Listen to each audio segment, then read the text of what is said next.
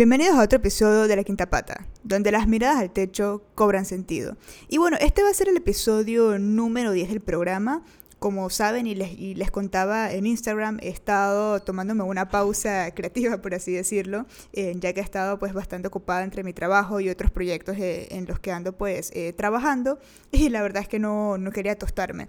Sin embargo, durante esta pausa he estado pensando en cosas nuevas que quisiera agregarle a la quinta pata, pero les estaré contando algo de eso más adelante, ¿no? Entonces, acerca del episodio de hoy, ¿qué mejor manera que volver y hablar de las elecciones presidenciales de Estados Unidos, que sabemos lo importantes que son, no solamente para eh, ese país, sino pues para el mundo por el nivel de influencia que tienen, ¿no? Y en el episodio de hoy vamos a tocar temas que creemos que son sumamente relevantes eh, para este martes 3 eh, de noviembre. Vamos a hablar acerca del manejo de la pandemia por parte de la administración de Trump, lo que, o sea, el legado que deja Trump en la economía de Estados Unidos y por supuesto todas las reformas al sistema eh, de salud que pues evidentemente con todo lo que ha pasado con la pandemia toma muchísima relevancia. Esto no quiere decir que no haya otros temas importantes, por supuesto que sí. Sin embargo, eh, si hablamos de todo, el podcast va a durar posiblemente un día entero y más. Así que decidimos hablar de estos tres. Y luego, al final del programa, vamos a hablar un poco del colegio electoral y, por supuesto, cuáles son nuestras predicciones de lo que va a pasar eh, este martes. Y bueno, en el programa de hoy nos acompaña Alfredo Berguido, que pues ustedes ya lo conocen, ha participado en, en varios episodios de La Quinta Pata.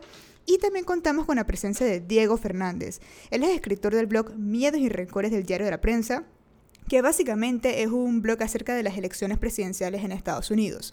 Él también es eh, fundador del Proyecto Cacao, que es una empresa que se dedica a la producción de chocolate artesanal.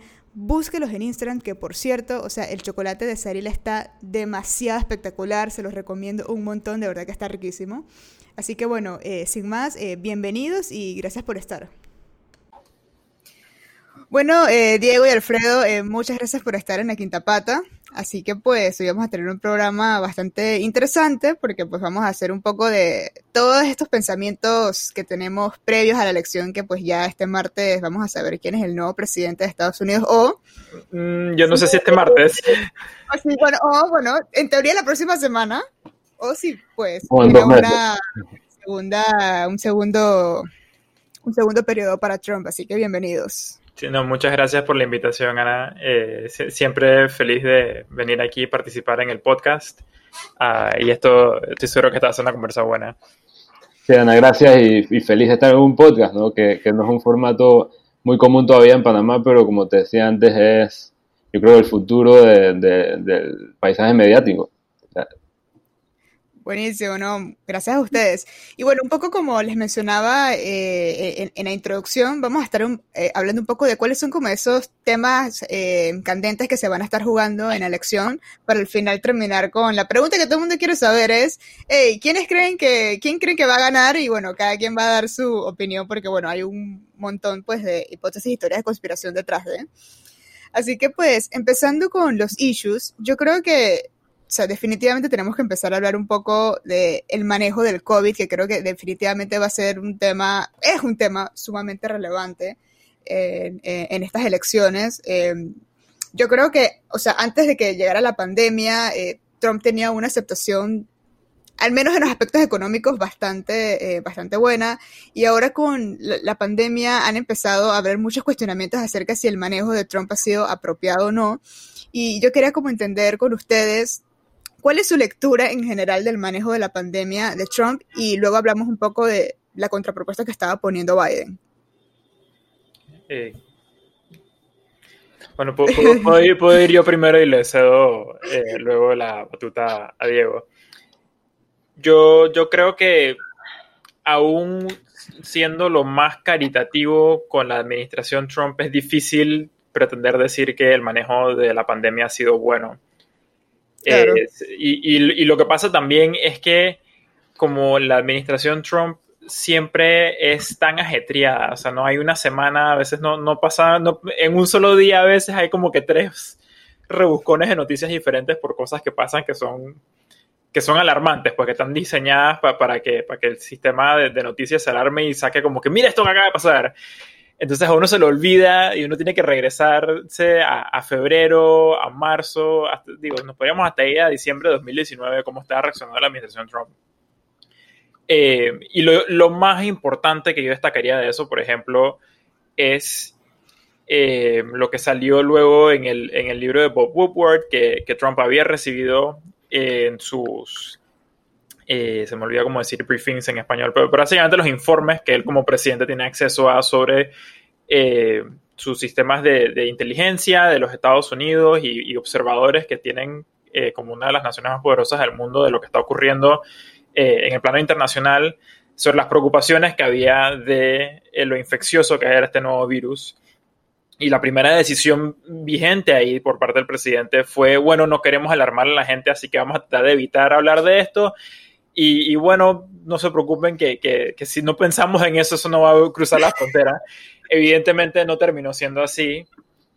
Eh, y eso entonces luego amontonándose con, bueno, eso es algo que está pasando en China, así que si nosotros nada más nos aseguramos de que los chinos no vengan, este, todo eh, pasará bien, que al final no resultó ser cierto porque el, el famoso, eh, digamos, la, e, ellos, los, hay republicanos o conservadores en Estados Unidos que a veces hablan de que Trump tempranamente le cerró la frontera eh, de Estados Unidos a China, pero realmente eso no es cierto. Lo que, lo que hicieron fue eh, cerrar una serie de vuelos, pero igual, digamos, se veían americanos en China o habían eh, personas en China que tenían doble visa o había personas en China que ya tenían vuelos planeados para Estados Unidos, igual entraron.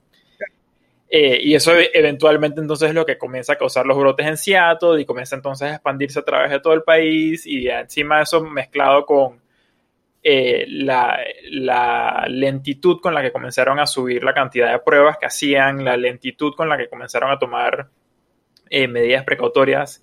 O sea, me, me, podría tratar de hacer como que todo el timeline de la pandemia en los Estados Unidos, pero realmente, de vuelta, aún en la mejor lectura, ha sido eh, manejado de manera muy tropezada por la administración Trump.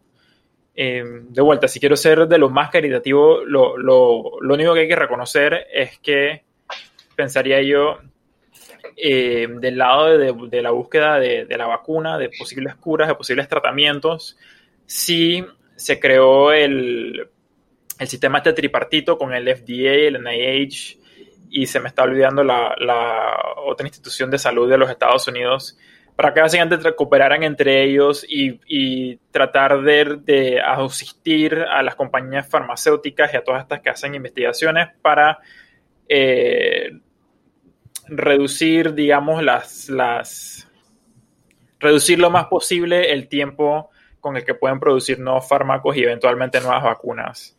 Eh, para, como que acelerar lo más posible sin, sin violentar los eh, todos los temas de seguridad bioética y, de, seguridad eh, de salud eh, lo más posible. O sea que por lo menos en el sentido de conseguir una, una cura, bueno, una cura no, pero una vacuna o, tratamientos para el COVID, en ese sentido sí ha habido un esfuerzo claro por, por acelerar lo más posible. Pero de vuelta, esto es como que lo que, eso, tratando de encontrar como que algo en el manejo, eso es como que hasta allá me tengo que ir. Es como que, bueno, le están metiendo el acelerador, el, acelerador lo más posible a, a, tratar eh, la, infección. Pero en el tema de, de, detener la infección y, de manejar eh, las muertes, eh, cuando estamos grabando esto, creo que ya se rompió un nuevo récord de, número de infectados y de número de muertos en los Estados Unidos. imposible no, no pensar que no ha sido un desastre. Claro.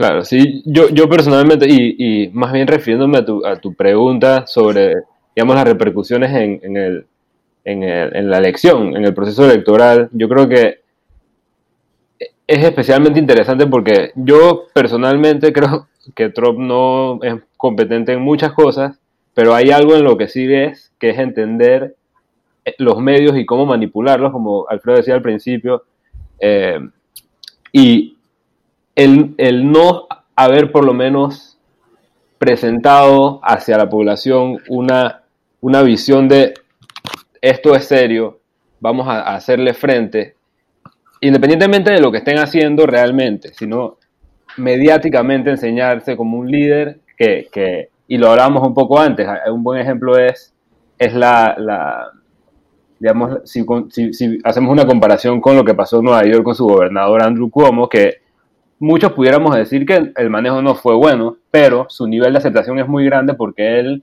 salió todos los días diciendo estamos haciendo esto, esto y lo otro. Yo creo que no, no te voy a decir que Trump estuviera eh, caminando para la reelección, pero si él hubiera mostrado esa, e, e, ese liderazgo, la cosa fuera otra. Y el no haberlo hecho dice mucho. Y, aparte, también mencionaste lo, de, lo del periodista este que sacó que, Trump decía para la población una cosa de lo que él realmente pensaba para él y su, su círculo. Eso te demuestra que él es el ser humano que, siempre ha sido, pero, pero bueno. No sé, esa es como, como la repercusión para, para la elección yo creo que está ahí, en cómo él manejó visualmente el, el proceso, porque al final Estados Unidos es un país de, de, muchos estados que, que, cada uno tiene su, su, su, jurisprudencia y la posibilidad de, actuar eh, eh, estatalmente, ¿no? Es un estado federal. Yo también creo que evidentemente eh, la pandemia, se o sea, todo el manejo de la pandemia se pudo haber hecho de una mejor manera.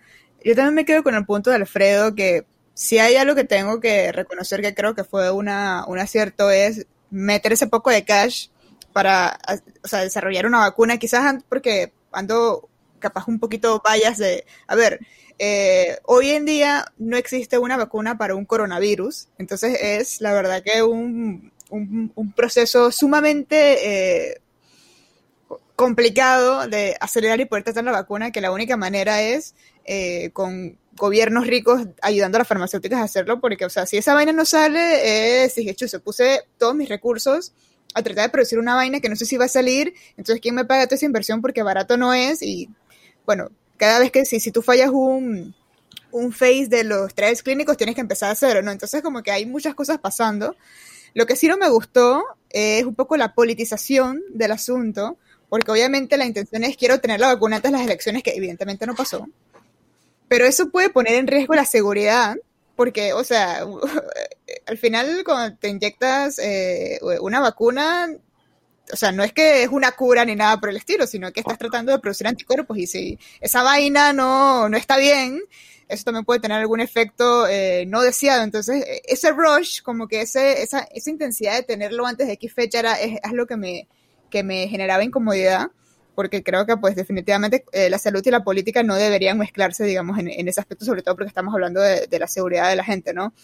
Sí, eh, pero antes, antes, perdón, nada más quiero montarme ahí rapidito porque eso, eso que mencionas creo que es importante que, eh, si bien como dije más temprano, digamos, todo lo, todos los reducir los obstáculos para poder acelerar los temas de tratamiento y de vacunación ha sido acertado eh, los efectos políticos que ha tenido es que eh, uno, Trump se la pasa prometiendo, dice que no se preocupen, en cualquier momento llega la vacuna y, bueno, ya las elecciones son ahora pronto y no ha llegado la vacuna, así que si tuviera que yo apostar un poco, creo que, creo que eso ha ido autominando su, todavía más la confianza que las personas tienen en él porque tiene meses prometiendo que llegue la vacuna y todavía no llega.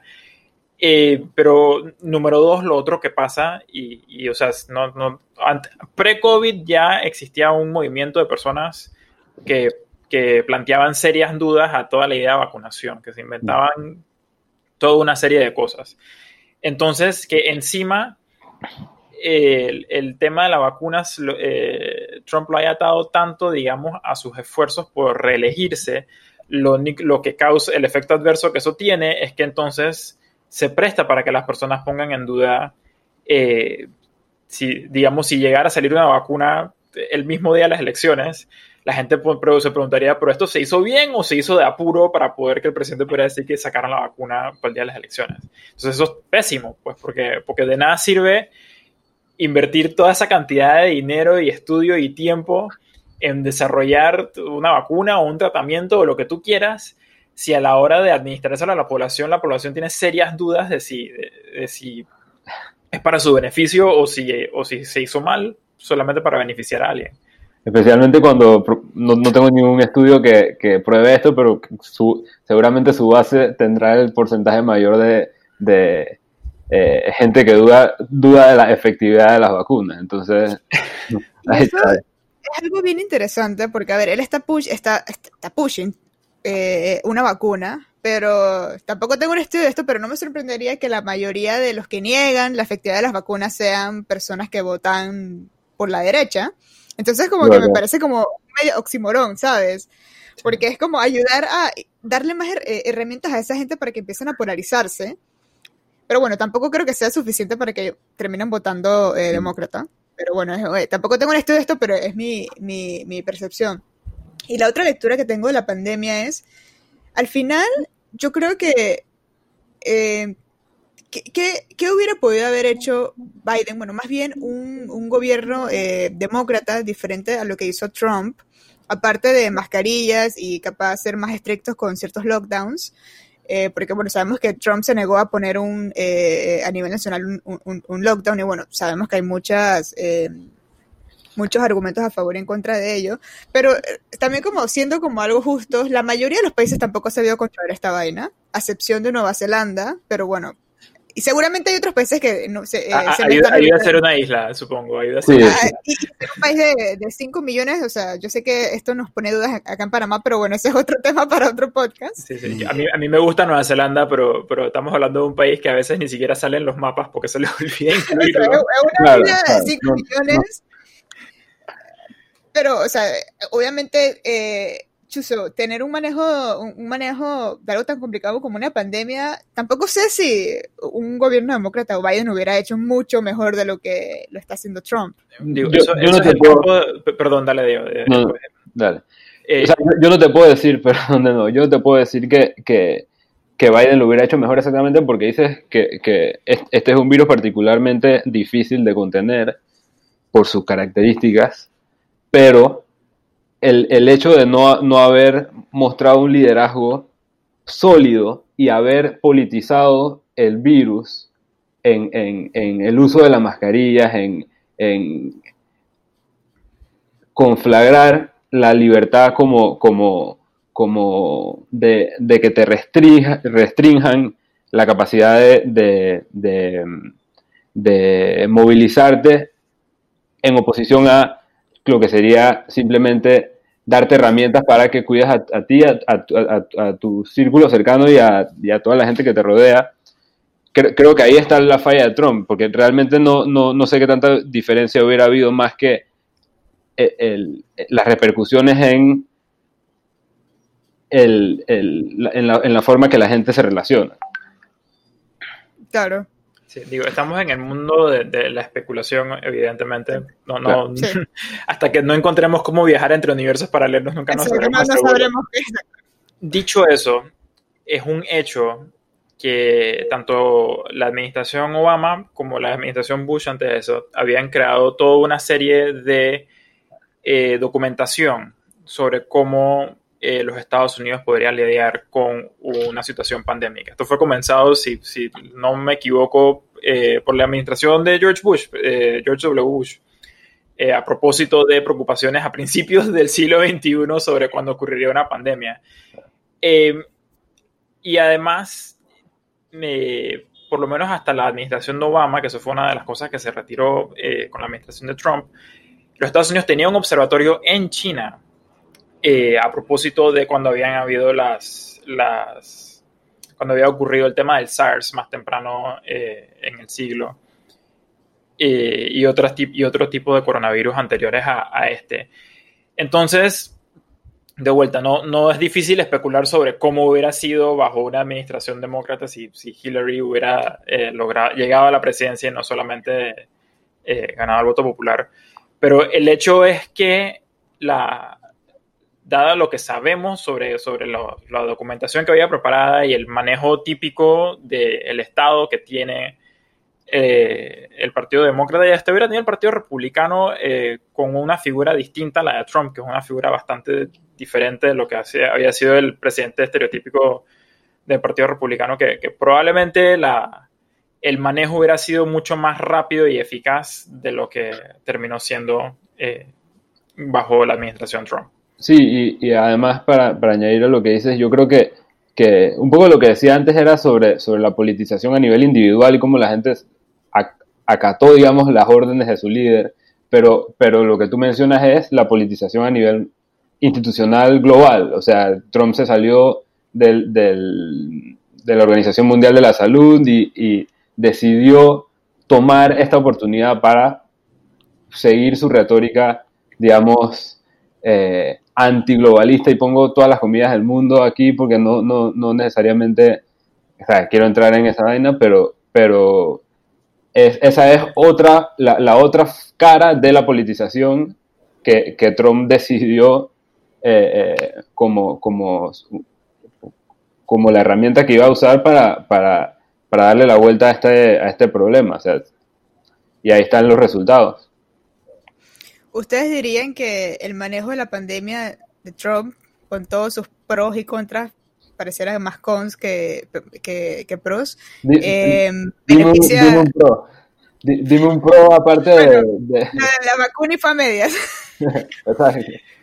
Eh, entonces ustedes dirían que, pues imagino que eh, va a ser la conclusión, digamos, de esta parte es, esto, esto beneficia a Biden. Totalmente. Sí, y, mira, y realmente eso hubiera sido cierto, eso es cierto en los Estados Unidos y eso es cierto en, cualquier parte del mundo. Sí.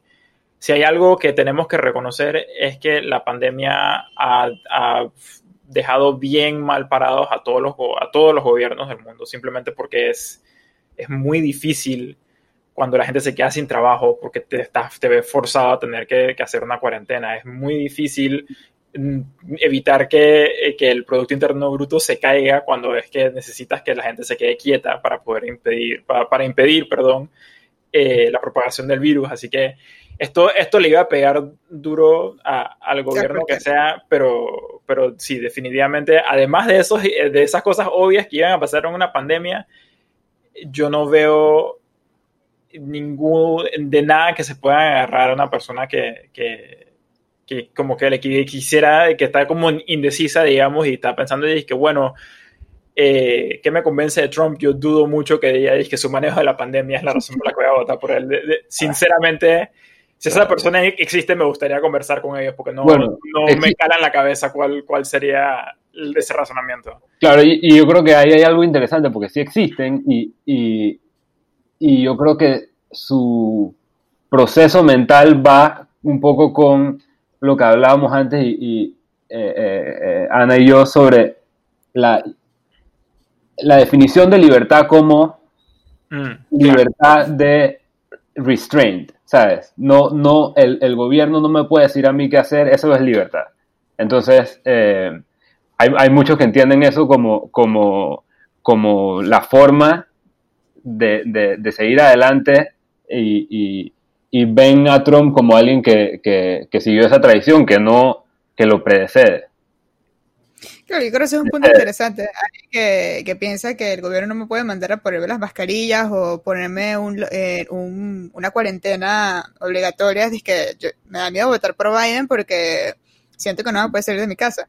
Y bueno, eh, y, a ver, también siendo abogada del diablo, eh, yo creo que lo de los em, el lockdown es algo sumamente discutible. Bueno, capaz ando algo viciada por todo lo que ha pasado en Panamá, que, bueno, no, okay, no, no puedo comparar esta de Estados, Unidos, eh, de Estados Unidos con la de Panamá, pero ando algo viciada con el tema de la cuarentena por, ya sabemos mucho cómo se ha manejado en Panamá, pero bueno, definitivamente voy a hacer un episodio acerca del manejo de la pandemia en Panamá en algún momento. Vamos a esperar un poco más de data antes de hacerlo.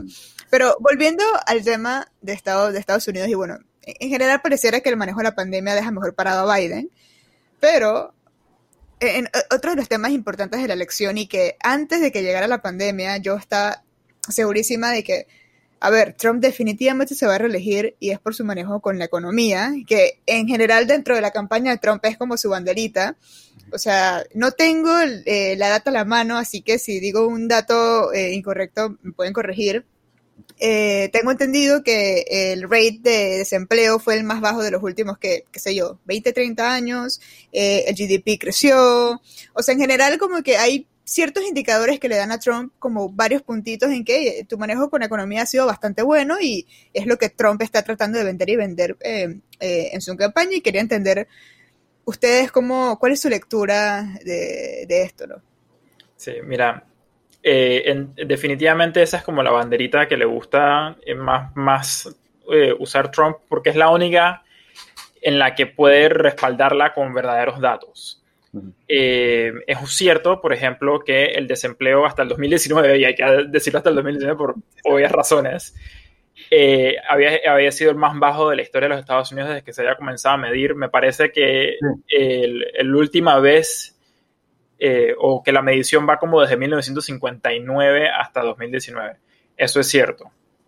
que la economía estaba bastante fortalecida desde la, desde la depresión del 2008 también es cierto.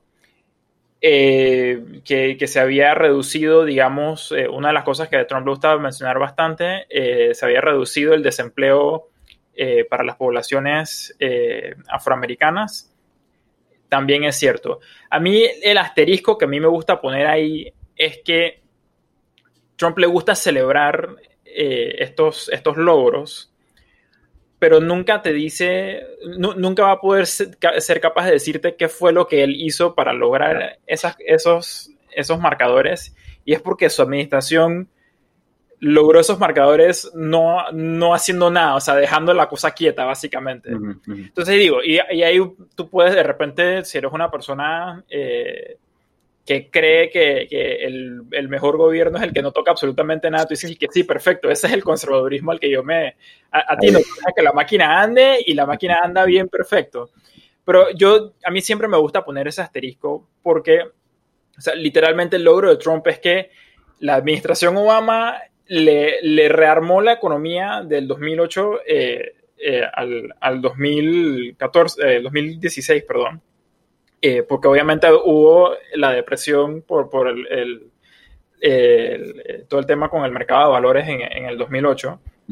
O sea, la administración Obama hizo esa reconstrucción, la administración Obama impulsó una serie de políticas públicas eh, para aumentar la empleabilidad de la población eh, afroamericana y la población latina y eso. Y, y, realmente el logro entonces de la administración Trump es que, bueno, teníamos todas esas políticas públicas y no nos vamos a meter con ellas. Lo único, y, menciono esto porque entonces tenemos que necesariamente hablar de, bueno, ¿qué fue lo que Trump sí hizo, digamos, para ayudar con sus marcadores económicos? Trump firmó eh, el paquete legislativo, yo creo que vamos a hablar esto un poquito más adelante, pero, pero igual lo adelanto porque creo que, es, relevante. Trump, firmó el, el, paquete de reformas fiscales que le mandó eh, el Congreso bajo la cabeza de Paul Ryan, que después de eso se retiró. Que entre, entre digamos, los, las cosas más importantes de ese paquete de reformas era que eh, simplificar el formulario para, para, para pago de, impuestos, primero que todo, que es una de esas cosas que es como más venta que realidad, que nos dije que sí, el formulario era chiquito, pero eso no, para la gente que tiene que pedir deducciones y eso simplemente se volvió un dolor de cabeza mucho más complicado de lo que ya era. Si declarar tus impuestos antes era enredado, ahora es más enredado porque tienes el cosa chiquito y tienes que buscar cientos otros documentos para pedir todas tus deducciones adicionales, eh, de las que quedaron, porque esa es la otra cosa, se eliminaron varias deducciones.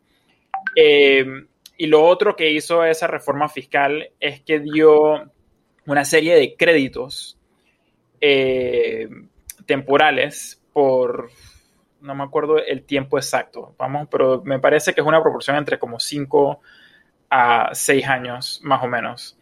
Que eso es lo que se traduce en términos sencillos es una inyección directa de dinero a nivel general eh, para todas las personas, pero por supuesto proporcionalmente, que esto es uno de los talking points del lado demócrata, los que más salen beneficiados por eso, porque, porque sus... porque tuvieron esa inyección de dinero, pero adicionalmente, digamos, eh, sus empresas tienen que, ahora no tenían que, tendrían que pagar tantos impuestos, son los grandes eh, empresarios, los grandes inversionistas, eh, las personas millonarias como Jeff Bezos. Ese, tipo, ese, ese tipo de persona fue la más beneficiada por ese, esa reforma fiscal. Si no me equivoco, una de las cosas fue que el corporate tax rate estaba en 39% o algo así, y ahora está en 21%. O sea, no sé si es de 39 a 21, pero solo sé que ahora está en 21. Sí, está, no sé si 39 me suena eh, un poco alto, como está, creo que está un poquito más bajo que eso, pero, pero sí, el corporate tax rate se, se, redujo y se, y se simplificaron, esa es, esa es, la terminología que usaron, pues se simplificaron mucho de los impuestos, eh, así que habían como menos cosas que pagar, eh, era, era la idea. Eh, pero, pero digo, como pero para mí lo más, más importante ahí es esa, es esa inyección inmediata de dinero que luego se acaba.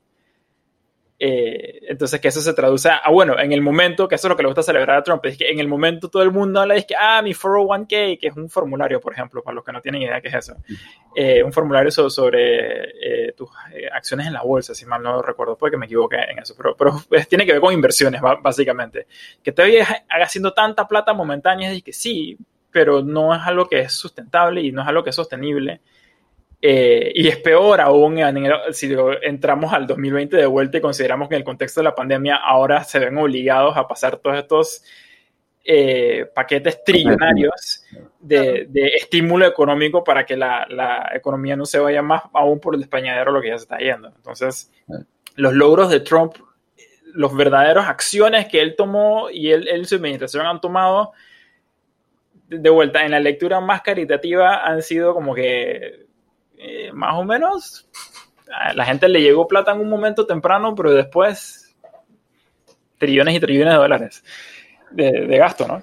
Sí, sí no, y, yo realmente no tengo mucho más que agregar. Yo creo que, como dice Alfredo, un poco él heredó una economía y, entendió que, que, lo mejor que podía hacer era no hacer mucho y pero él también, o sea, si tú le preguntaras a alguien de la campaña de Trump qué más hicieron, te dirían, creo que, o una de las cosas principales para ellos es acabar un poco con las regulaciones, eh, y, especialmente las regulaciones ambientales, que tú hablaste de marcadores de GDP, seguramente si, si, si, si extraes más petróleo va a haber marcadores que se, que se em, eh, exponencian, que, que subirán, pero pero bueno, las repercusiones, como, como, como ya hablaron de la sostenibilidad de, de esas acciones, están ahí. Vamos a, a, a, continuar con una, con una industria que científicamente no tiene futuro, pero, pero inmediatamente va a tener repercusiones positivas. Y ahí pongo las comillas porque aquí nadie me está viendo. Eh, el medio visual que son los podcasts. Exacto. Eh, todas las comidas del mundo, porque bueno, sí, hay, gente que, va, a, tener mejores salarios o tener salarios y a, corto plazo, pero a largo plazo las repercusiones son para otro podcast.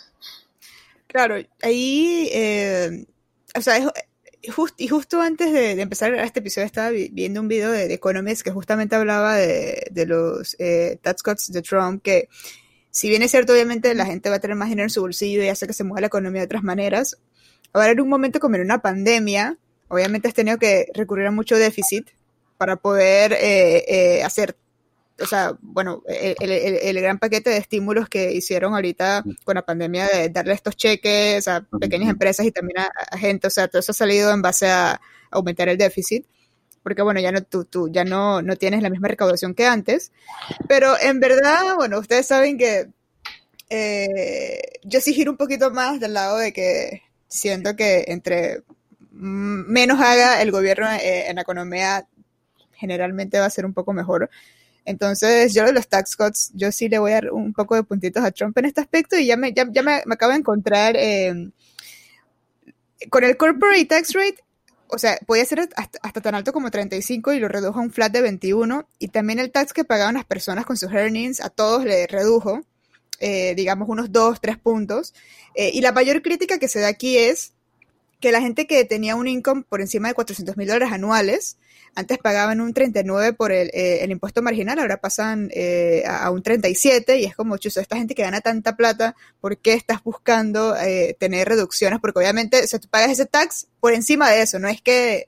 no, es que cruzas la frontera y automáticamente pasaste de paso de 27% para 39. De, superfluos, es que te, empiezas a tener esta, esta tasa impositiva bien parecida a cómo funciona eh, en Panamá. Y bueno, eso es una de las grandes críticas. Y de hecho, eh, Biden dijo que el de, de, ser elegido presidente, esta es una de las primeras cosas que va a echar para atrás.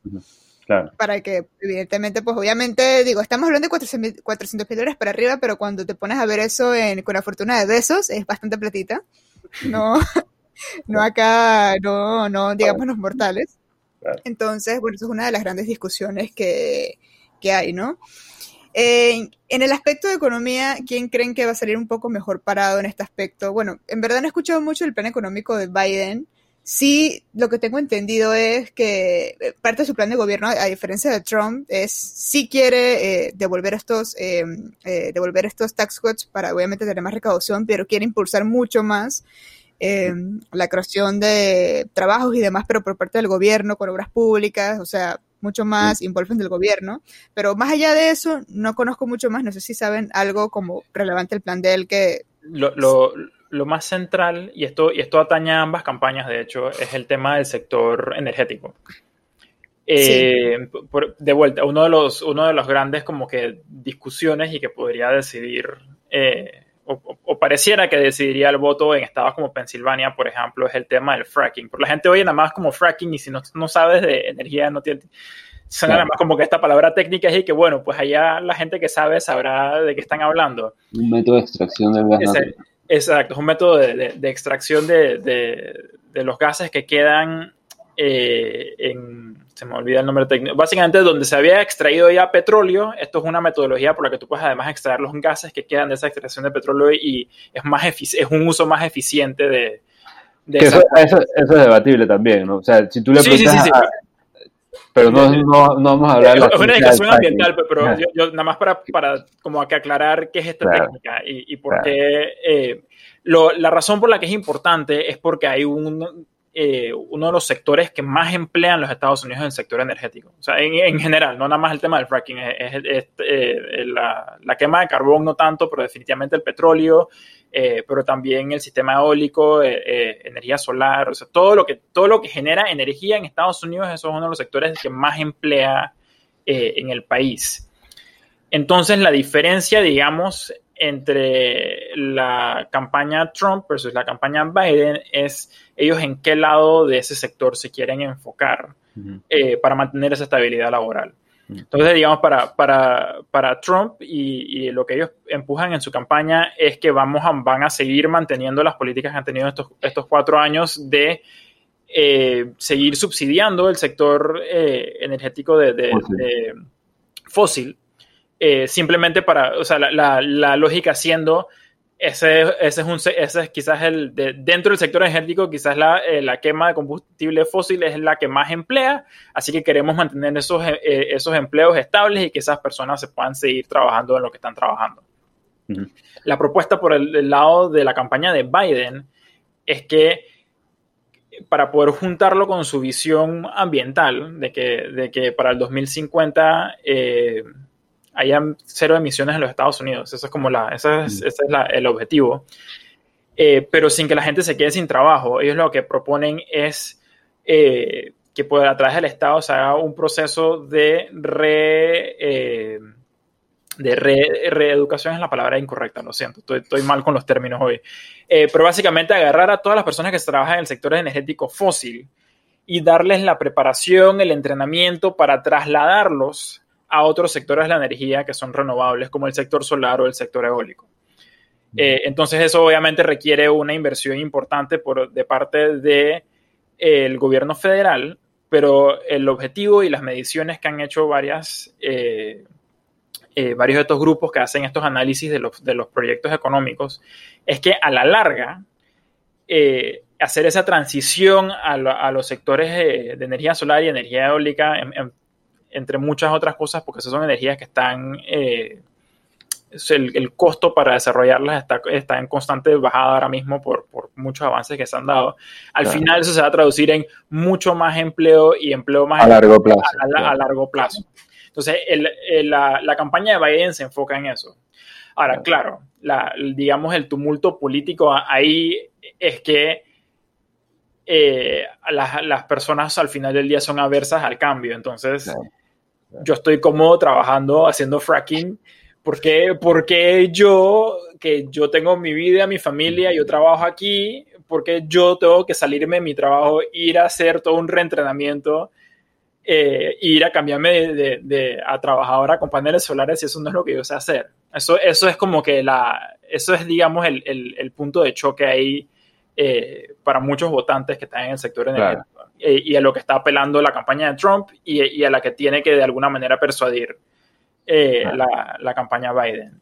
y eso es a lo que se refiere entonces, por ejemplo, cuando te dicen que en Pensilvania eh, eh, el voto está como que tintineando entre uno y el otro es por, es, es por votantes como, como esa que acabo de plantear hipotéticamente, que está viendo eh, si, está, si está cómodo con la idea de que va a dejar de hacer lo que ha hecho toda la vida para que lo transfieran a, una nueva parte de la, del sector energético. Claro. Y, te, y te das cuenta también de, de, la un poco la, la, diferencia entre la política y la realidad, ¿no? Porque si realmente tú planteas eh, eh, acabar con las emisiones de carbono y dices que no vas a acabar con el fracking, es simplemente no, no, no es cierto, no es posible. Podríamos poner todo el podcast hablando ah. sobre, sobre, eh, sobre esos juegos de palabras en los ah. que se caen. No, no se puede la una y la otra al mismo tiempo, es imposible.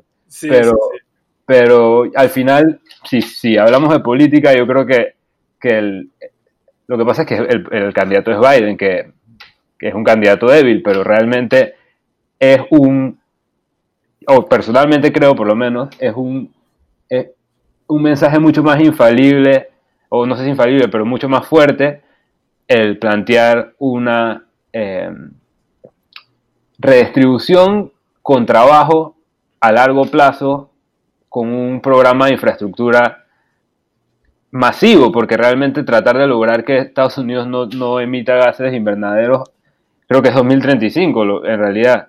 Eh, eh, eh, la, fecha que por lo menos dio Kamala Harris en su primer discurso como, como la nominada vicepresidenta, es un, es, un, es un esfuerzo sin precedentes.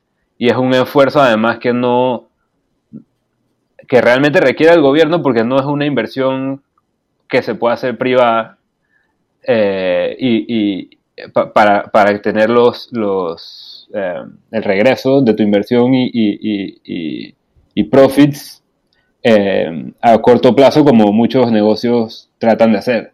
Entonces, eh, yo creo que ahí hay un argumento que hubiera sido mucho más potente si, si, si se, hubiera, si se hubiera articulado con, más con mejor liderazgo. O sea, y ahí yo, yo ya eh, como, como doy mis cartas políticas porque yo realmente pienso que había muchísimos candidatos en la primaria demócrata que pudieran haber hecho un mucho mejor trabajo, entre ellos la que es su vicepresidenta, como dice un amigo eh, eh, gringo que vive aquí eh, al final de mi calle, President Kamala, porque va a ser realmente la que, la que va a, creo, va, va, va, a tener mucha más incidencia que hasta el propio presidente por el por, por, por su edad. O sea, ¿cuántos años, ¿con cuántos años va a llegar? ¿Con 78? 78. Sí, sí, va con 78 años de presidencia. Eh, bueno, con 78 años es difícil vivir 8 años más, ¿no? Eh, así que vamos a ver qué pasa.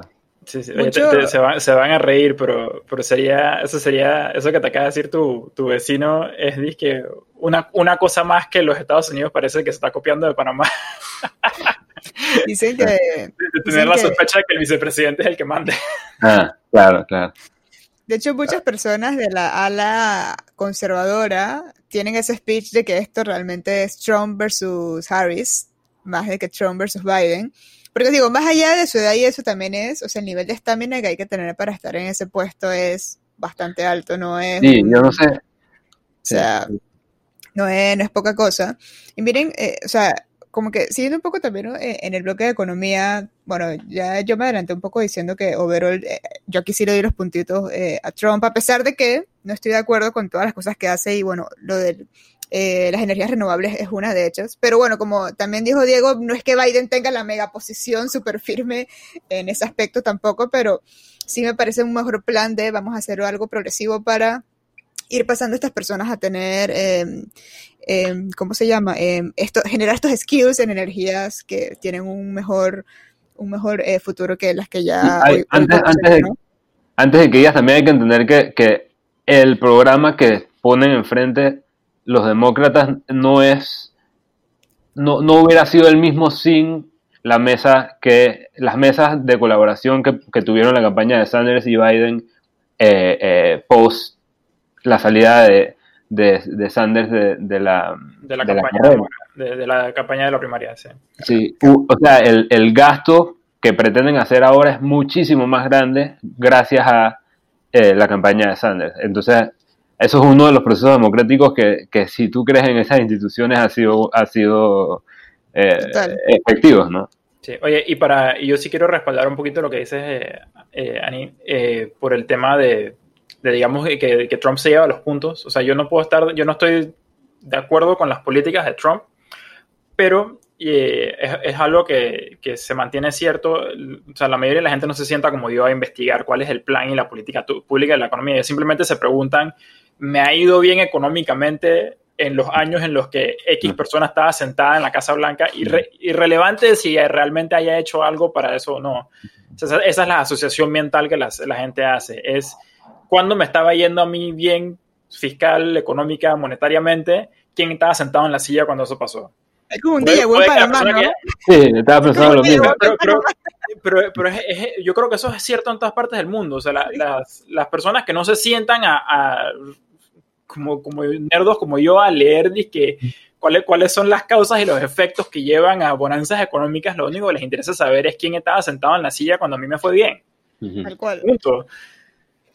Ahora, también es, dejando un poco el déjà vu de, de, Panamá, eh, a pesar de que, o sea, tal, cual con lo que dices y que yo también personalmente creo que prefiero que la gente tenga el dinero en su bolsillo y que ellos mismos muevan, tampoco, ah, también hay cosas que ha hecho Trump que no me parecen que van acorde con este speech de que la gente haga. Y, y esto lo voy a usar un poco de introducción como para el siguiente tema, porque creo que ahora estaría bueno que habláramos un poco de la posición de Trump con la globalización. Pero, por ejemplo, todos los aranceles que él empezó a ponerle, sobre todo a los productos chinos, es algo que me parece que va totalmente contra de una visión de open markets, que es la que a mí, me gusta y el gobierno no controlando tantas vainas, pero eh, Trump fue súper duro con esto de America First, América para los americanos, vamos a poner eh, aranceles a estas cosas eh, extranjeras y que bueno, es una de las cosas que definitivamente no me han gustado, pero eh, hay mucha gente pues en Estados Unidos que pues evidentemente se siente protegida por esto, así como la gente que se mantiene en su trabajo con el fracking. No sé si lo estoy diciendo bien, yo me acabo de enterar de ese proceso. Y que obviamente puedo entender que sí lo vean como algo bueno, pero yo personalmente estoy totalmente en desacuerdo con eso, ¿no? Eh, no sé si, si, quieren mencionar algo de los aranceles o ya entramos de una con el tema de, la globalización, que bueno. Pues, yo, yo, puedo, yo creo que lo podemos conectar. Yo creo que es importante recordar que si bien Trump es un político y, eh, y su administración es una administración que se ubica, eh, digamos, del, del, lado derecho del espectro económico, del espectro político en términos económicos, él no es un político de, mercados abiertos. Y eso es importante, eso es una asociación que a veces la gente confunde, que, asumen que, que, estar a la derecha en el espectro económico automáticamente significa que, o mientras más a la derecha, más, más abiertos son los mercados.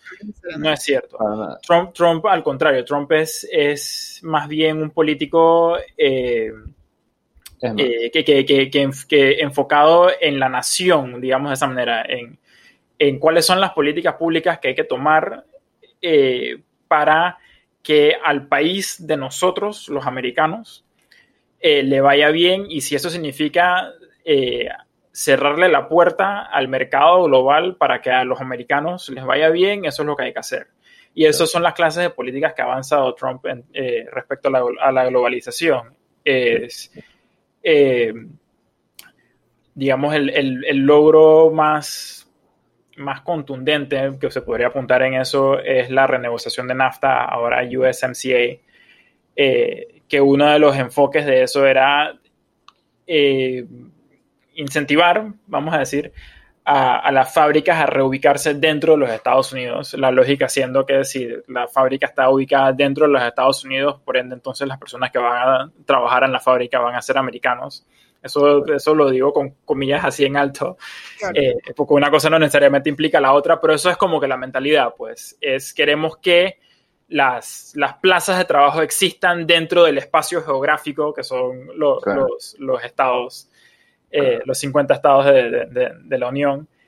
Eh, queremos que eh, los productos americanos tengan una ventaja en el mercado y si hay que, y si hay que meterse en el mercado y, por ejemplo, impedir a productos chinos o, ponerle un alza tarifaria a los productos chinos para que cuando entren al mercado de Estados Unidos necesariamente van a estar más caros que, el americano. Eso es lo que va a hacer el gobierno de Trump y eso es lo que han eh, de alguna manera hecho. Han, forzado el mercado a propósito para beneficiar a los americanos. Y eso, de vuelta, lo puedes interpretar, dependiendo de quién eres, supongo lo ves como que, ah, buenísimo, eso es exactamente por lo que voté. O si, digamos, alguien como creo, como tú, Ani, que, que, cree más bien en, en, el, en el mercados abiertos, eh, tanto eh, de manera doméstica como de, manera global, tú dices no, porque esto al final tiene eh, repercusiones terribles. Encareciendo otras cosas. Exacto, pero, pero, pero o sea, por eso, por eso digo, que eso, eso es lo que hace Trump y, y, hay una, y hay razones por las que hay personas que lo ven y dicen eso me gusta. Claro. Sí, yo, yo agregaría una cosa que me, me hiciste recordar, Alfredo, hoy, hoy en la mañana estaba viendo un video que me hizo, me, hizo como afirmar mi tesis principal de Trump, que era que yo personalmente creo que él no se tomó esta vaina tan en serio al principio. Él no, él no necesariamente quería volverse presidente de Estados Unidos, pero, pero bueno, quedó ahí. Y, pero hay una cosa, hablando con un amigo que, que está de acuerdo conmigo, pero que está a mi derecha, me dice, pero una, algo que te voy a decir es que Trump sí tiene algo que realmente creía pre esta, esta, esta llegada a la presidencia era el tema de el comercio internacional y, la, y, y, y, y hay videos de él hablando de China hace 10 años. Eh, eh, así que si hay una cosa que Trump ha sido consistente, ha sido con, con, su, con su, intención de, de, de, de ser nativista, no sé si es la palabra correcta, pero proteccionista. como nativista proteccionista, como, por ese, como por ese lado de... Y, y, eso es extra interesante porque Trump, más allá de que haya querido llegar a la presidencia, no sí ha demostrado un realineamiento de la política estadounidense que se está dando en los dos partidos, pero que, pero que a diferencia de digamos, de izquierda, los demócratas que no han llegado todavía a ganar la nominación, él sí lo logró y en la, en la, en la, en la elección general contra Hillary Clinton, muchas veces Trump tenía posiciones que estaban a la izquierda de ella, lo que, lo que nos demuestra que obviamente hay algo eh, eh, interesante sucediendo en la realineación de, el, de los dos partidos, pero en el Partido Republicano hay dos, dos corrientes. Una corriente que quizás la puede representar em, Paul Ryan, que, es eh, favorable a los libres mercados, a, pensar en el déficit, a, achicar el gobierno lo más posible. Y hay una derecha populista que está ahora representada por Trump, pero que eventualmente va a tener alguien, yo creo que mucho más competente en no solo articular ese mensaje, sino también poner en marcha políticas públicas que, eh, que logren sus intenciones. Sí, nada más quiero agregar, eh, que me lo acabas de recordar y, creo que es importante, otro eh, buen ejemplo de ese, de ese como nativismo, proteccionismo, es específicamente con el tema chino, que digamos, muchos agricultores de los Estados Unidos contaban con el mercado chino como un punto de venta.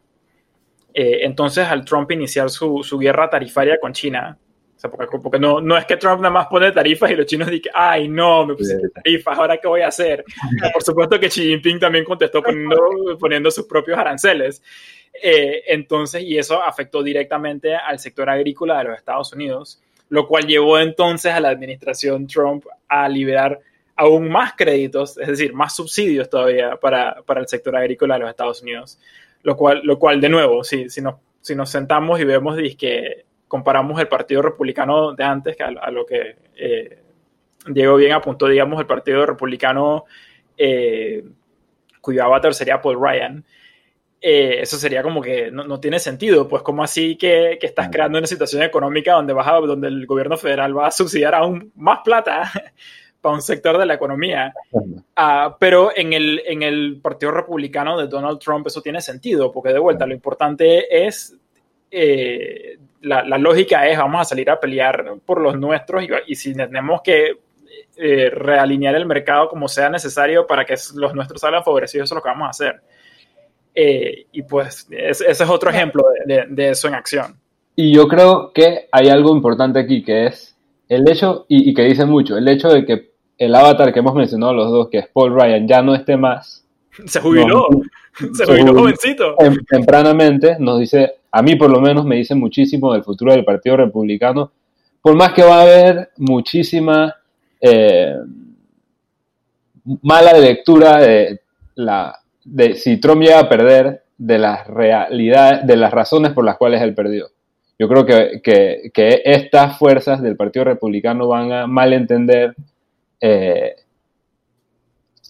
las razones por las que se, va a dar se puede dar ese resultado y para tratar de volver a traer al partido a ese, a ese tipo de política.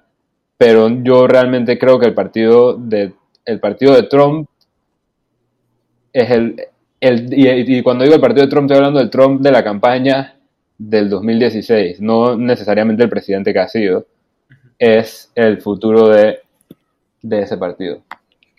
Yo creo que también, en, bueno, aquí es donde empieza un poco eh, esta paradoja, porque la lectura que yo hago es poco más alineada a lo, a lo que hubiera pensado un Paul Ryan que ya no está, ya no está aquí. Oye, como qué cosa tan eh, incoherente de que voy a subir aranceles a China, obviamente China va a responder y entonces lo que voy a hacer es voy a volar cash para subsidiar a los míos, entonces es como estoy subsidiando a lo que yo mismo estoy provocando, entonces es como esto no tiene ningún tipo de sentido, pero obviamente en, el, en el Partido Republicano de Trump es obvio que es lo que hay que hacer, pero es como, what the fuck.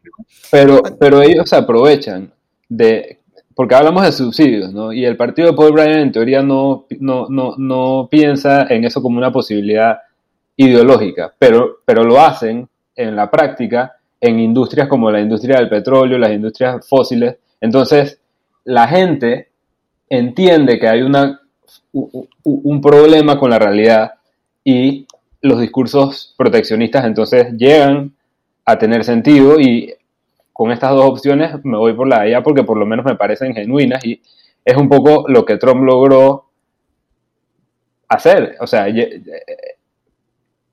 parecer como un político que, o, un, no político que, llegó a decir la verdad, por más que hay, hay un, estábamos hablando del podcast antes, eh, tú y yo, Ana, de eh, este podcast tiene un, eh, juego que dicen, who said it? ¿Quién lo dijo?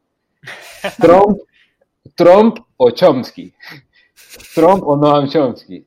Literalmente hacen eso y, a veces no sabemos quién lo dijo, porque Trump a veces decía cosas que eran, que sorprendían lo verdad que eran, ¿no? En la campaña anterior. Y, todavía lo hace. Eh, entonces hay, hay algo ahí muy interesante para mí, por lo menos. Eh, eh, con, con mi intención de analizar como, como, media, como los medios, que es un poco lo que me interesa a mí analizar en el, en el blog mío, ¿no? Que, em, que, es una especie de, o intento que sea una especie de media studies eh, blog, eh, eh, columna, lo que sea. claro. Y bueno, dicho, dicho esto, es que va como bastante relacionado y creo que pues este topic sí tiene mucho más influencia de, de, de votos. Es todo el manejo del sistema de salud de Estados Unidos. Eh, realmente ninguno de los dos tiene una reforma masiva al sistema. Eh, básicamente la discusión se centra en que Trump eh, odia, y bueno, en general el Partido Republicano odia el, famoso Obamacare. Y Biden, que obviamente también fue, ¿cómo se llama?, impulsor del famoso Obamacare, quiere bustear el programa y solamente para eh, hacer un, pequeño recap para la gente que no sabe cómo funciona el famoso Obamacare o el, Affordable Care Act. Affordable Care Act, sí. Bueno, básicamente, y, pues, y cualquier cosa me corrigen, básicamente era un programa donde se te hacía mandatorio tener un seguro médico en los Estados Unidos y creo que llegó a un punto donde si no tenías un, un seguro médico tenías que pagar un fee por no tenerlo. Entonces, eh, se creó todo el programa donde tú pudieras buscar tu, seguro médico, estaba subsidiado obviamente por el gobierno, habían políticas como que si tú tienes un pre-existing condition, eh, no te lo podían negar, eh, a las aseguradoras tenían que justificar muy bien si querían subir los rates, por qué lo tenían que hacer. Y otra de las cosas que tenía el programa era hacer el, el, programa de Medic, Medicaid, Medicare, Medicaid y es que son dos programas distintos. Eh, eh, uno, uno, es enfocado a poblaciones. Eh, uno es, es, que siempre yo, yo, los, yo los enredo, pero uno, Medicare, si la memoria no me falla, está enfocado a las poblaciones mayores, mayores de edad. O sea, lo, lo, que llamaríamos jubilados o personas ancianas avanzadas en edad. Y el otro está enfocado a poblaciones vulnerables, que es Medicaid. Eh, pero ambos son programas de, ayuda del gobierno federal a, poblaciones específicas. Y tengo entendido que parte de lo que vamos a querer es extender estos programas o que, sea, o que sea más fácil entrar, porque, o sea, hoy en día no es que sea la cosa más fácil de este mundo. Eh, bueno, en general creo, en general creo que se engloba bastante eh, lo que hacía el programa. Y bueno, la posición de los republicanos es más de, primero tú porque vas a penalizar a alguien por no tener un, seguro médico. Segundo, eh, tenerlo súper, eh, meterle un montón de regulaciones lo que va a hacer es que sea más caro. Y tercero, también como poner, dije, porque vamos a expandir los programas de ayuda sin nada a cambio? O sea, vamos a garantizar que estas personas tengan un trabajo o algo para que puedan ser elegibles para este tipo de programas. Esas son como en general las, las cosas que he leído. Eh, ninguno está proponiendo eh, un sistema de salud universal, por si acaso. Ninguno de los dos está proponiendo nada de esto. El candidato que lo estaba proponiendo no ganó la primaria. No ganó las primarias. Eh, y pero, pero realmente siento que todo el sistema de salud sea, perdón, todo, toda la discusión de, del sistema de salud de Estados Unidos se ha centrado en, el, en Obamacare sí o no, pero más allá de eso, eh, la otra cosa que he escuchado es que los, dos sí, quieren tener como algún tipo de política para reducir el costo de las medicinas de maneras diferentes, claro, pero los dos digamos que tienen una posición de que claramente eso es un issue. Y, pero fuera de eso, no he visto como algo más reformativo. Ahí quisiera saber ustedes cómo lo ven, porque en verdad este es un tema que le toca a todo el mundo y esto sí puede, puede ser un tema que cambia votos. Sí, yo, yo pienso y, lo, lo, que has explicado es, es, cierto, nada más lo quiero matizar un poquito más, porque yo sí creo que esto es uno de esos temas, eh, especialmente en el contexto de COVID, que podría ser decisivo para, para personas que, que, estarían dispuestas a inclinarse a un lado o para el otro dependiendo de temas específicos. Claro. Eh, ok, una, un matiz importante, un par de matices importantes. Eh, porque, a veces uno que vive en un país con un sistema de salud diferente no, no, no le cala esto. Estados Unidos no tiene como un equivalente de, digamos, en Panamá la Caja del Seguro Social o, el MINSA, sino que toda la, toda la salud en principio es privada. Lo que el gobierno federal hace en los Estados Unidos es que ellos tienen todos estos sistemas de eh, eh, donde el gobierno federal entra a compartir costos eh, con el paciente, que son los programas de Medicaid y Medicare. Eh, y la mayoría de la gente en Estados Unidos, digamos, pre-Affordable Care Act, la única manera de conseguir un, un, Ahí solamente habían dos maneras de tener un seguro privado.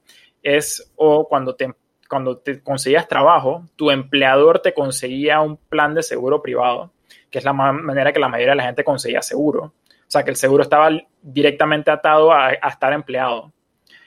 O si, tenías, si eres una persona con bastante dinero, podías tú ir y tú directamente, eh, que es, digamos, lo que quizás algunos de nuestros oyentes estén acostumbrados en Panamá, tú vas y tú negocias con tu corredor de seguros, el corredor de seguros va y negocia directamente con la compañía aseguradora y tú consigues tu plan de seguro.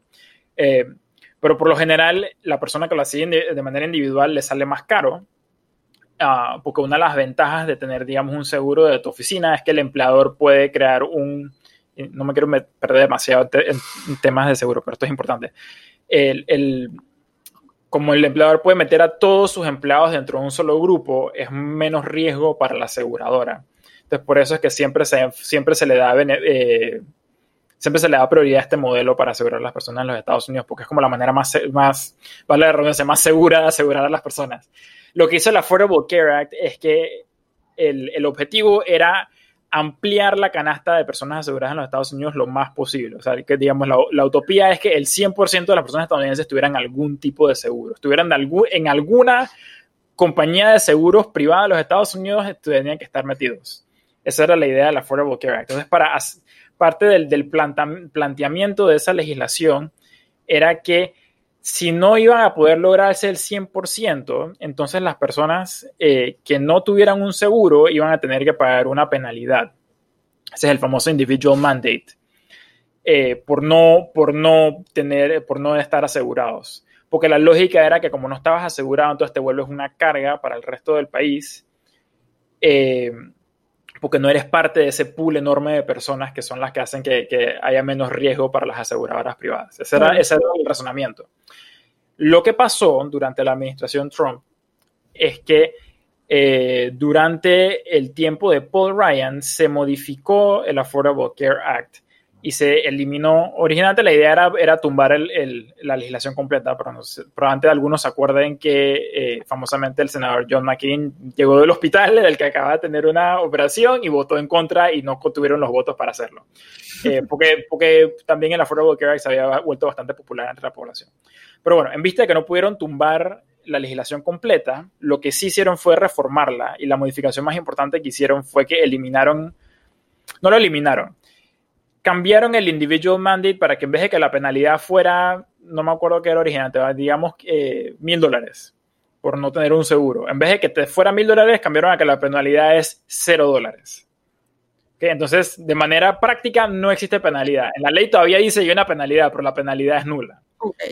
Entonces, en base a eso, varios, eh, eh, ¿cómo se llaman?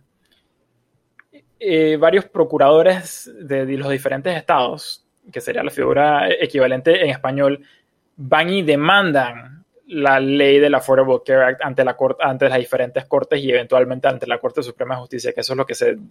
Ah, ya estoy regresando de vuelta al, al plano político, eso es lo que está en discusión ahora mismo. Y la demanda se fundamenta en que como la penalidad es nula, la legislación perdió su lógica. ese es el argumento legal. Entonces, como la legislación de la Affordable Care Act perdió su lógica, entonces por ende ya es inconstitucional y hay que tumbarla. Porque ya, porque, porque, porque, tiene, porque tiene una penalidad que la penalidad es nada. Eso es el argumento. Hay todo un programa podríamos hacer sobre, sobre el, mérito legal que tiene ese argumento, pero ese es el argumento ahora mismo que, que han impulsado. Y todo esto con el objetivo de lograr lo que no se pudo lograr en el Congreso, que es tumbar la ley por completo. Entonces, regresando ya al plano político y por qué esto, esto afecta a, a quién te inclinas entre uno y el otro. Eh, del lado de la administración Trump, dos cosas, dos cosas son hechos. Uno, Trump ha dicho que está interesado en tener una legislación de salud eh, que proteja los famosos pre-existing conditions y que baje las, las, los costos de los medicamentos. Pero ese plan, en los cuatro años en que ha estado en su administración, nadie lo ha visto. si, existe, literalmente, un, si existe literalmente un secreto de Estado porque, porque no, no, ni siquiera hay que fuentes internas eh, así hablando anónimamente, han confirmado que, hay, que ese plan es real. Sí, yo, yo creo que electoralmente eso es lo... Ajá, y, y por exacto, y, y, disculpa, y ahora te paso la palabra, sé que, me, sé que ha, tomado bastante tiempo, pero creo que esta matización era importante. Y del lado de la campaña de Biden, eh, lo que ellos quieren es expandir el Affordable Care Act en el sentido de agregar una opción pública, es decir, la, la, primera semillita de lo que países como el nuestro entendería como una caja de seguro social, que es la idea de que si una persona no, eh, no consigue o no está dispuesto a atarse a, ninguno de los planes de seguro que están en el mercado de, de los que ofrecen las aseguradoras privadas, el gobierno federal le dará un seguro que va amarrado al, a Medicaid, en este caso. Ese, ese, ese es el planteamiento de Biden. Es, es, que además de todas las opciones de aseguradoras privadas que hay dentro del Affordable Care Act, ahora agregamos una opción que es el gobierno federal. También quiere reducir la edad para entrar al Medicaid, no, al Medicare. Sí, eh, creo que es Medicaid. sí, con parte, pero eso, eso también existía en el Affordable Care Act, pero, pero en, ambas, en, ambas cosas la idea es ampliar el, el, la cobertura. Ampliar el grupo de personas que son cubiertas por Medicaid. Entonces Medicaid se comienza a volver como, esa, como ese seguro eh, ofrecido por el, por el sector público disponible para las personas. Eh, que de vuelta, la, la, noción es, digamos, si no, no, estás empleado, que es de vuelta, es la manera como la gente usante consigue su seguro en los Estados Unidos, todavía vas a estar asegurado, en este caso sería por, por, por Medicaid. Eso, eso, es como el planteamiento de Biden, es, es, es, seguir avanzando a esa idea utópica de la legislación original de la Affordable Care Act de que el 100% de las personas en Estados Unidos tengan algún tipo de seguro médico. Sí, no, fue una súper explicación que, que, yo creo que, que como, como, dijiste, puedes hacer un podcast sobre... Sí, no, es que, hay, tanto que hablar ahí. Sí, no, pero, pero o sea, así rápidamente para entender las repercusiones en, la elección, yo creo que, que esta es otra prueba más de la ineficiencia de la presidencia de Trump. Él hizo campaña en el 2016, no desde la derecha en el sentido de... de eh, eh, eh, criticar a, Obama por, por, intentar darle acceso a salud a la gente, sino por decir que no funcionaba bien y que había que hacer uno mejor. Pero se pasó cuatro años y, no, no, lo intentó por miles de razones. O sea, si tú, tú sabes cómo, cómo está compuesto ideológicamente el Senado que te tendría que pasar esa, supuesta reforma, sabes que sería más, tendría más oposición de los republicanos que de los demócratas en realidad si fuera una buena reforma de salud. Entonces, eh, la semana pasada Trump se salió de una entrevista porque le preguntaron mucho sobre, eh, esa reforma que nunca materializó y al final, en el contexto de una pandemia global, que, deja en evidencia las, em, los problemas del sistema sanitario, el no hacer nada en cuatro años e, es, muy, es muy difícil tratar de ayudar a Trump en, esta discusión. No, no, no, sé qué, qué, cosa favorable se puede decir de él ahí. Eh, y, creo que, y creo que por el hecho de estar donde estamos ahora mismo, va, va, a ser favorable para Biden. Eh, además, pensar en esta discusión como Trump está tratando de acabar con la, eh, la, gente que tiene eh, eh, el acceso, acabar con el acceso para la gente que tiene, por ejemplo, pre-existing conditions. Así ha sido el frame del debate sobre, sobre la reforma electoral, que no necesariamente es pegado a la realidad, pero ha sido, ha, sido ha, sido efectivo, creo que ha sido efectivo para sus ambiciones políticas. Y no, no hay una explicación que, que Trump pueda hacerle a, su electorado, quien votó por él ante una promesa de, tener acceso a un, a un sistema de salud que, nunca llegó. Yo también estoy de acuerdo con ustedes en que para el electorado y sobre todo para los estados que son Twin States, creo que Biden está un poco mejor parado en este aspecto porque para bien o para mal, Obamacare sigue siendo un plan. O sea, te gusta o no, eh, eh, eh, o sea, es un plan y no hay, no hay una respuesta por parte de los republicanos ahorita de cómo lo harían. Si bien yo tampoco creo que Obamacare es el programa ideal, yo creo que aquí es como cuando a veces viene un poco mi, mi paradoja ideológica porque yo sí sigo pensando que un sistema de salud universal es la mejor opción Pero bueno, ese es otro tema de un podcast totalmente diferente. Eh, pero sí, definitivamente creo que Biden sale mejor parado aquí. Y, o sea, hemos hablado de, varios temas. Yo creo que está súper claro que eh, los temas que posiblemente van a decidir la elección, y cuando digo decidir la elección me refiero a los temas en los swing states, porque de nada vale hablar de lo que va a salir en, California o en New York, porque sabemos que, que van a votar. Pero yo creo que, eh, eh, eh, bajo de mi punto de vista, el manejo del COVID, el manejo de la economía y salud son los tres temas que es como son más probables que vayan a, poder cambiar un voto tanto a favor o, en contra de, bueno, un voto entre Biden y Trump. Yo creo que el resto em, de temas no son lo suficientemente, digamos, relevantes para un votante común como para eh, hacer, hacer un, un, cambio, ¿no? No sé ustedes cómo, cómo lo ven.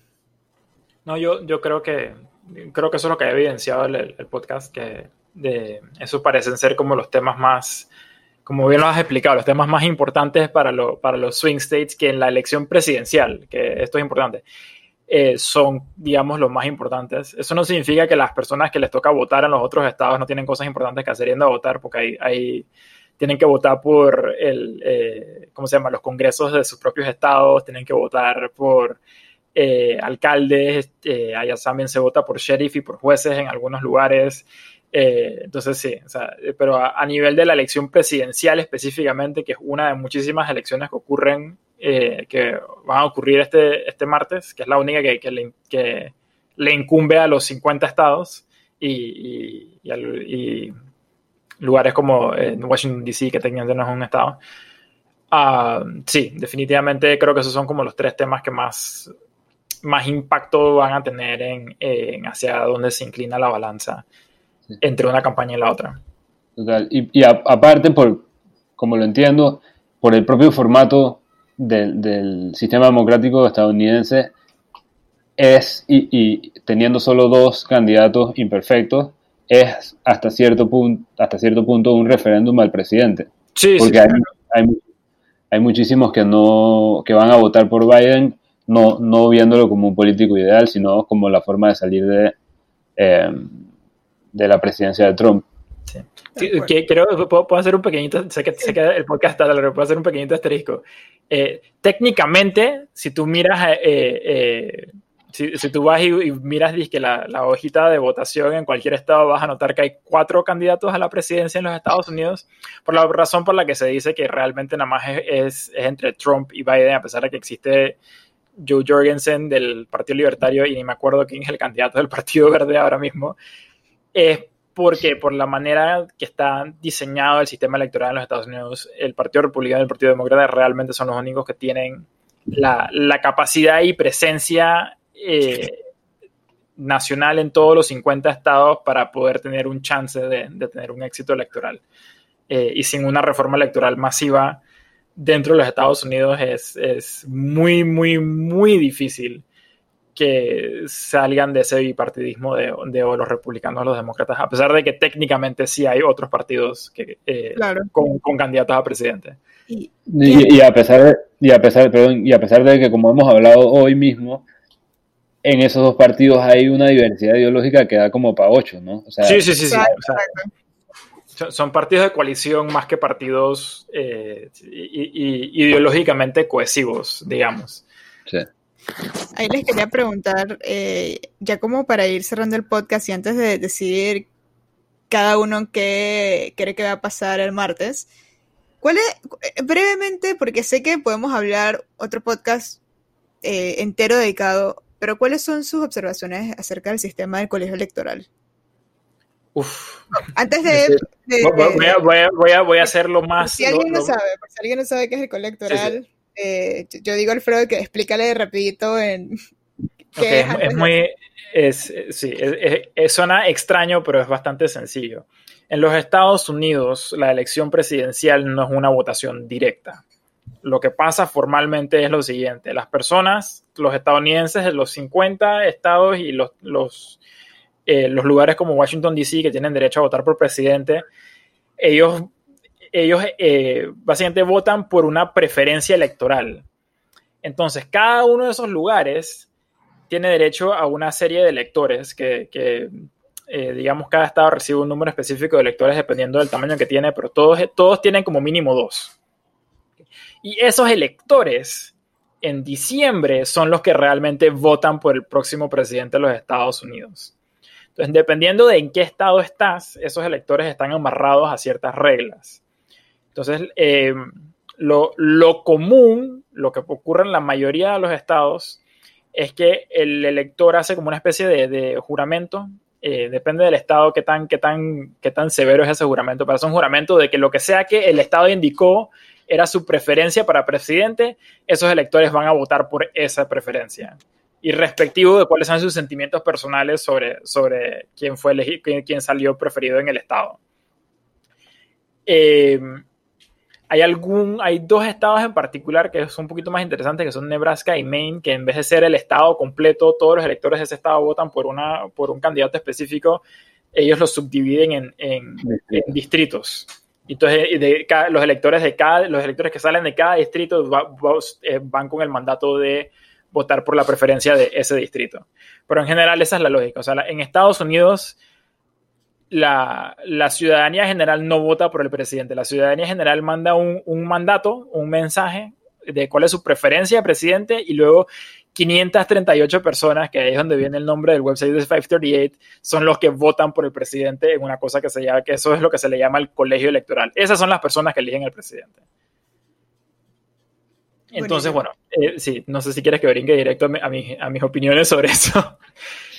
Eh, es, no quiero, no, quiero dedicarle demasiado tiempo porque esto también se presta para una conversación bien larga.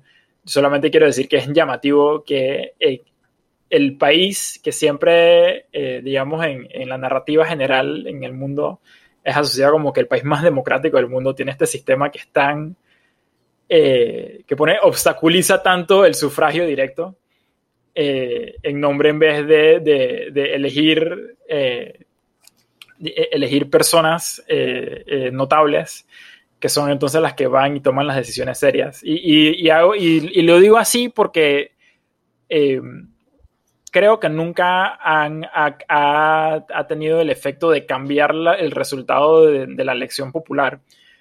Pero técnicamente esas personas cuando llegan al colegio electoral, si ellos deciden no, no, no, respaldar su, su, juramentación de votar como lo votó el Estado, ellos pueden hacerlo. Y el, en el 2017, por ejemplo, hubo siete, siete, electores que básicamente fueron y votaron por lo que les dio la gana, a pesar de que tenían un mandato de votar por uno de los dos candidatos. Eh, entonces, para mí es llamativo un sistema que yo considero que es tan antidemocrático. en lo que se supone es el estandarte de las democracias del mundo, que es parte del sistema del país que se supone es el estandarte de las democracias del mundo. Eh, y yo creo que si bien la, lógica de ese sistema era evitar que, digamos, los estados con poblaciones más pequeñas fueran ignoradas por el gobierno federal. Eso es, eso es, eso es digamos, la lógica detrás de, de por qué crear este sistema yo creo que a la larga lo que ha facilitado es eh, que Estados Unidos tenga presidentes que, en cualquier otra parte del mundo se considerarían ilegítimos, pues, porque, porque muy, ha, ha pasado en varias ocasiones que eh, el presidente que sale electo por el colegio electoral no es el presidente que salió electo por el voto popular. ¿2016? En 2016 siendo ejemplo, pero hay, ejemplos anteriores a, ese. no, no, eso, no es una, eso no es algo nuevo con Trump. Eh, entonces sí, es, un sistema que yo siento que, que, que, lo, que al final del día crea más fisuras en la población inmediatamente ocurrida la elección de lo que da ventajas a largo, a largo plazo.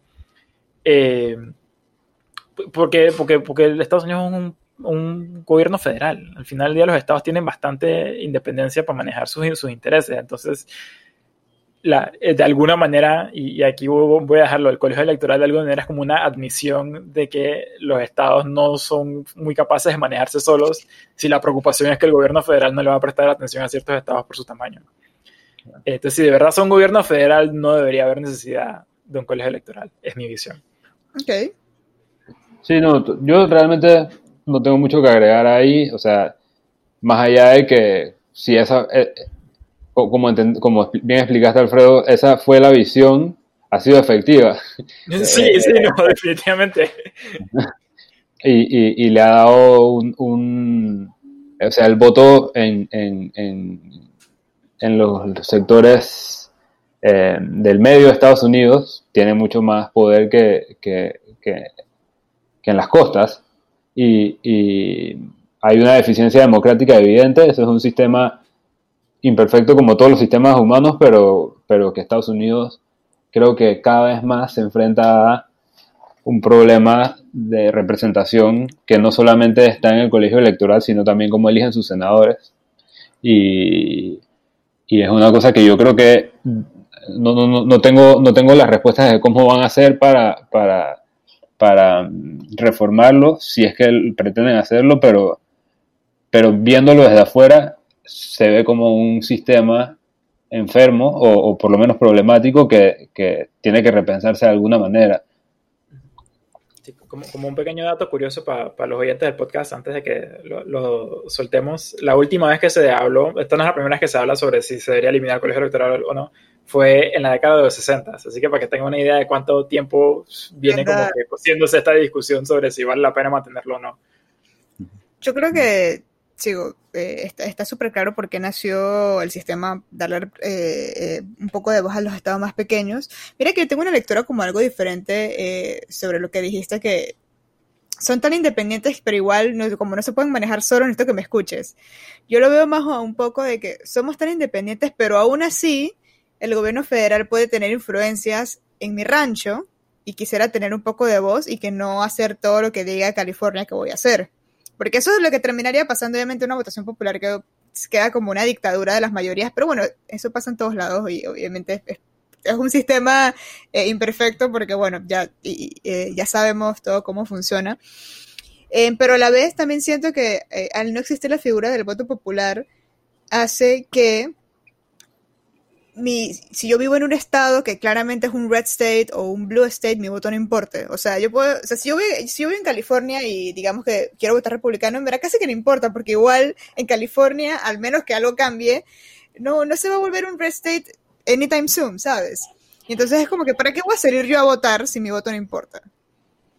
Entonces ahí es donde viene como eso de, hmm, eh, eh, ¿qué tanto puedo criticar que la gente salga a votar o no ese día si en estos estados en verdad, si tú eres del otro bando, en verdad no importa lo que hagas? o sea, tu voto casi que solamente importa si tú vives en un swing state eh, este, martes, ¿no? Entonces ese es como, para mí ese es como la gran, eh, el gran problema que tiene este, este sistema y por el cual creo que es, como tú dices, eh, se ha estado hablando desde muchos años y si hay que reformarlo o no, pero creo que eso es pues una de las razones por, por lo cual pues habría que hacerlo, a pesar de que no es perfecto por todos los temas que hemos hablado.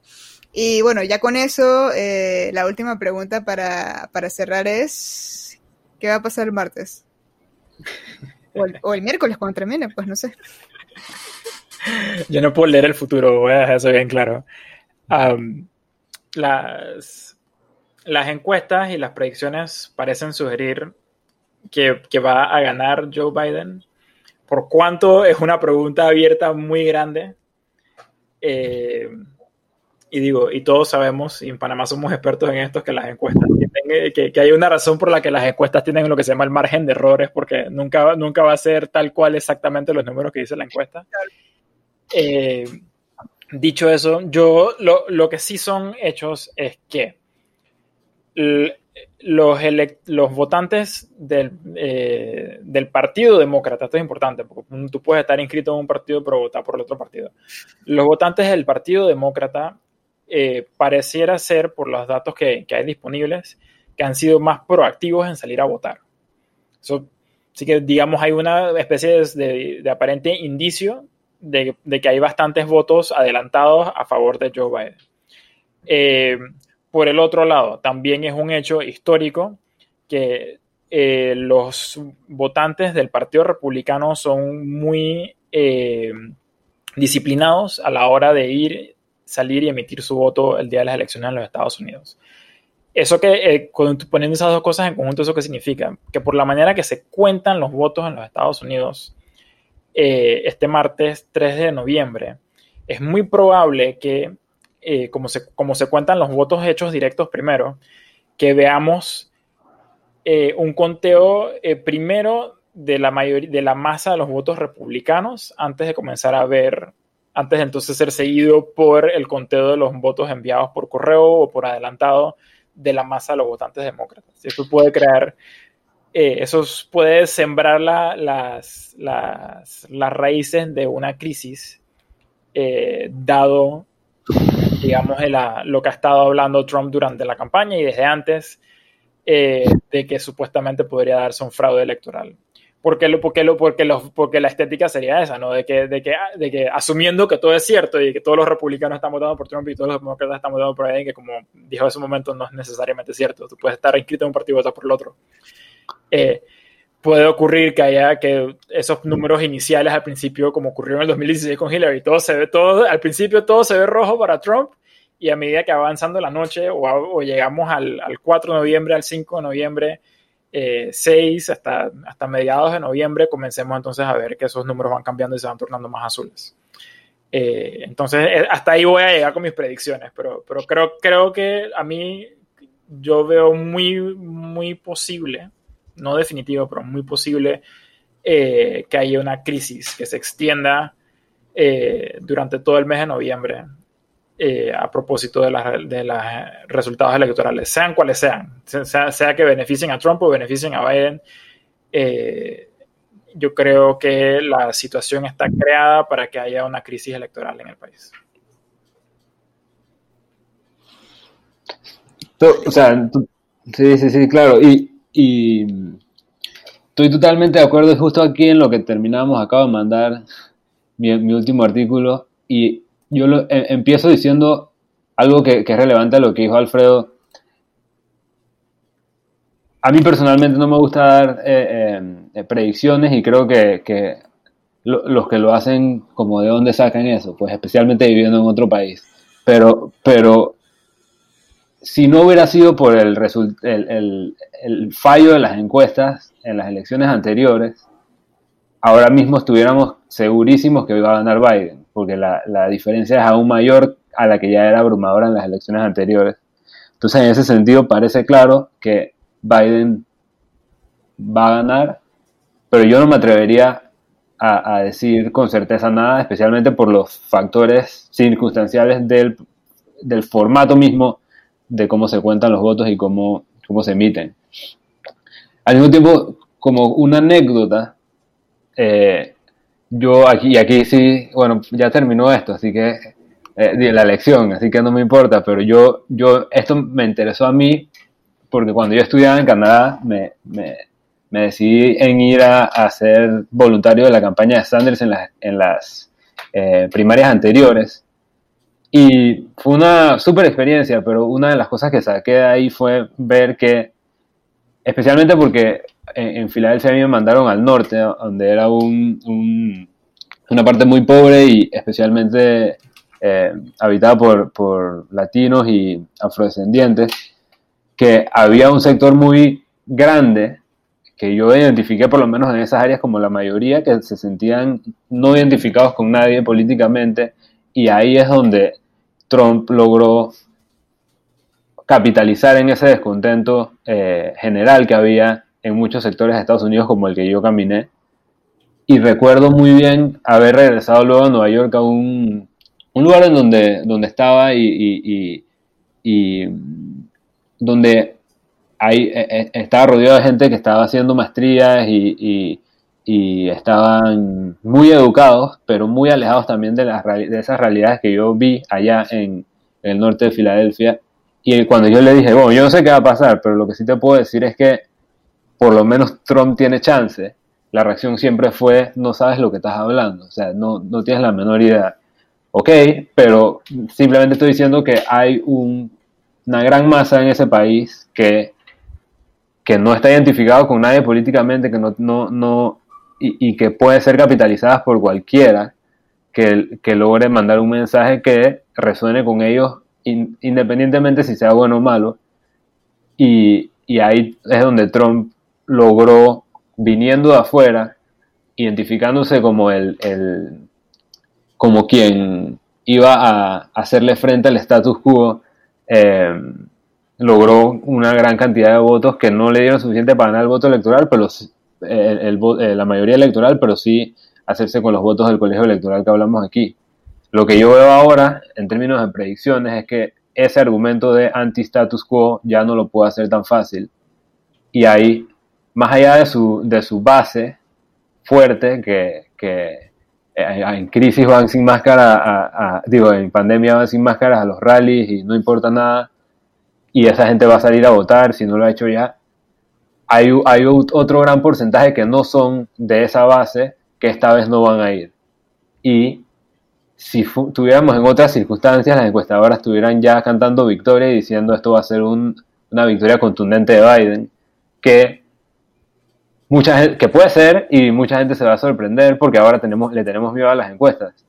Eh, y, y, esa es la única predicción que puedo hacer. Y otra, porque, porque sí, sí, es otra que me ha hecho pensar oh, va a ganar Biden, que es que yo, yo me rodeo de gente que está generalmente a la izquierda y que mis, mis, eh, mis contactos allá son tan tan a la izquierda que generalmente han votado por Ralph Nader o por, o, por eh, o sea, gente que no participa en el binario de demócrata y republicano y que en esta elección ya votaron por Biden. Y eso dice mucho, porque ven su país y entienden a su país como en peligro y ven como Biden, por más imperfecto que sea, esta gente que nunca jamás hubiera votado por Biden, esta vez sí votó. Y yo creo que ahí, ahí, ahí va a estar la diferencia. Electoralmente eh, eh, puede ser una victoria bien contundente, porque si ves a dónde ha hecho campaña Biden en los últimos días en estados, estados que generalmente pierden los demócratas como Georgia, y, y eso dice mucho. Entonces, yo no, yo no voy a pronosticar que va a ganar Biden, pero puede ganar y por mucho. Em, bueno, ya ustedes lo han mencionado eh, eh, súper bien lo difícil que es, que es em, hablar de, de, ganadores, no solamente por lo que pasó la última vez en Estados Unidos, sino también por cosas que han pasado hasta en Panamá, ¿no? Eh, sin embargo, pues de todo lo que hemos hablado en, en el podcast, eh, yo tengo una predicción. Si no hubiera pasado la pandemia, yo les diría que estoy 100% segura que, bueno, dentro de mi predicción que Trump se iba a reelegir. Sin embargo, llegó la pandemia y ya lo hemos mencionado de que pues el, manejo pues eh, no, no, fue el más apropiado, la gente está mucho más preocupada por todos los temas de salud, por todo lo que ha sucedido. Hoy en día existe un plan por parte de los demócratas, no sabemos cuál es el plan por parte de los republicanos, creo que eso le resta puntos a, Trump.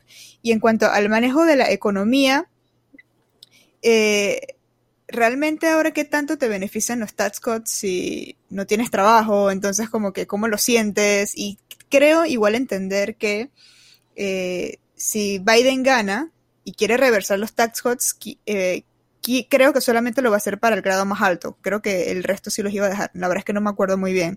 Pero en caso tal de que fuera así, eh, no le toca a la mayoría porque, bueno, le está tocando a gente que gana pues muchísimo, muchísimo dinero, ¿no? Igual pues, por otro lado, una persona puede pensar, chuso, si gana Biden, van a haber lockdowns, eso va a traer eh, menos trabajo igual, más preocupación, o sea, pueden haber un montón de cosas, pero creo que en el, en el picture overall, creo que eh, podría entender cómo una persona que está indecisa podría decantarse un poco eh, por Biden. Y más allá de lo que dicen las encuestas y todo, que como bien mencionaron, la mayoría está está tirando a Biden como ganador. Creo que no he visto ninguna que esté tirando a Trump como ganador. Yo creo que pues el martes o el miércoles o, bueno, o, durante todo el mes, eh, creo que al final pues sí va a ser el Biden como ganador. Pero bueno, puede pasar cualquier cosa. Y nada, vamos, vamos a ver eh, en, qué, en qué queda, ¿no? Vamos a ver, sí. Vamos a ver. Bueno, con eso terminamos este episodio. De verdad, Alfredo, Diego, muchas gracias. Creo que ha estado eh, sumamente interesante. Vamos a ver en qué queda y nada, definitivamente, tan pronto conozcamos los resultados que puede ser eh, martes, miércoles o dentro de un mes, eh, podemos tener en un touchpen. Pero muchas gracias. Sí, no, gracias por invitar. Muchísimas gracias por escuchar el episodio de hoy. Recuerden que pueden visitarnos en conlaquintapata.com o en Instagram arroba conlaquintapata. Así que sin más me despido y hasta el próximo episodio.